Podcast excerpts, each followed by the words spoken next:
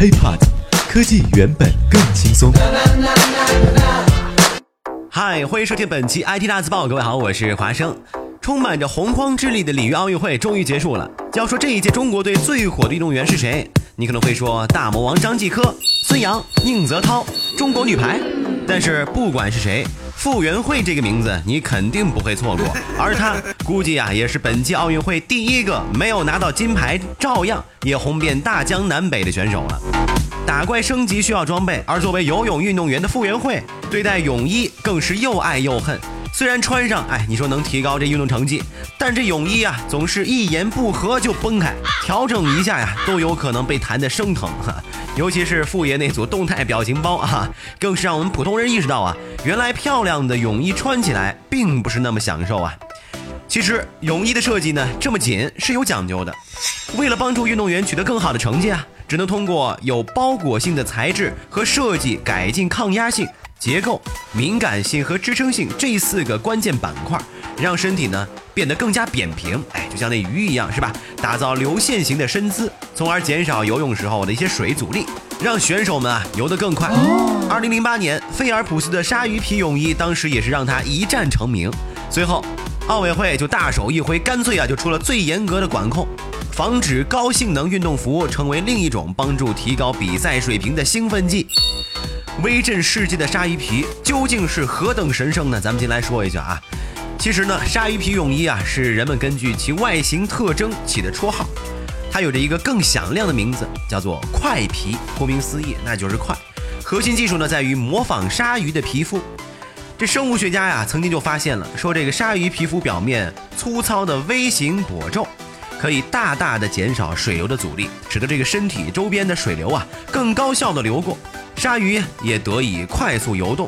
这块皮泳衣的超伸展纤维表面啊，便是完全仿造鲨鱼皮肤表面制成的。此外，这款泳衣还充分融合了仿生学原理，在这个接缝处啊，模仿人类的肌腱，为运动员向后划水提供动力。而且，第四代鲨鱼皮泳衣采用高科技无缝熔接技术。在胸口啊和大腿部分加上超去水材料，进一步增强身体流线型和减少水阻力。不过，当游泳运动员们身着鲨鱼皮在泳池中屡破世界纪录之时，关于这套高科技泳衣的反对之声啊也从来没有停止过。有人就说了，这就是科技兴奋剂；也有人说，这样的泳衣啊会造成运动员的两极分化。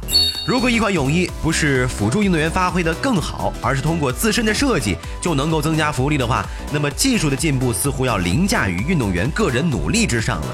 其实啊，这一九九九年十月份，国际泳联正式允许运动员穿鲨鱼皮泳衣参赛以来啊，国际泳联二零零九年七月在世界锦标赛中做出决定，从二零一零年十月一号起禁止在比赛中使用高科技泳衣。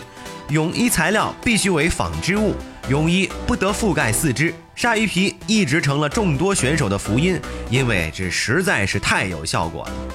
鲨鱼皮泳衣近十年的辉煌历史由此也走到了尽头，那是破了无数的世界纪录。也正因为这样，才有了现在游泳比赛中啊，世界各国的运动员大秀自己的健美身材。花样展示、色彩斑斓、款式各异的泳裤，当然，咱说的可不是孙杨的粉色泳裤，对吧？你比方说宁泽涛，简直那就是行走的八块腹肌，行走的荷尔蒙。今年的里约奥运会是新规矩下的第二个奥运会，很多厂商啊都声称他们在泳衣战袍上采用了最新的技术，但是鲨鱼皮那样全面推动整个游泳项目飞跃技术提升啊，却再没出现。而傅园慧所穿的 Speedo Fast Skin 专业泳衣，其实也是高科技的一种。它是由一种叫 LZR Recircumprex 特殊材质布料做成的，这是一种单向拉伸的布料。它呢可以实现出色的灵活性和特定区域高挤压度。除了帮助身体整体更流线型啊，从而减少水阻外，泳衣的高挤压度呢，可以让选手减少肌肉震动。避免肌肉震动在皮肤表面产生褶皱，从而影响身体流畅性，减少无效的耗能，提高爆发力，帮助运动员啊取得更好的战果。要知道，在奥运会上，别说一秒之差，就是零点零一秒，那就可能是金牌和银牌、铜牌和没牌的区别。为了追求泳衣够紧的效果呢。这个泳衣啊，在弹性上就难免会有所牺牲，这也就导致了 Speedo 鲨鱼皮在穿着的时候需要足够的耐心，把自己的肉啊就这么一点儿一点儿的给塞进去。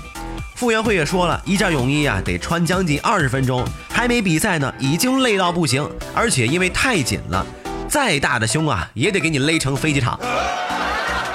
哈哈，这不过泳衣虽然对比赛有好处，但是也穿不了几次啊。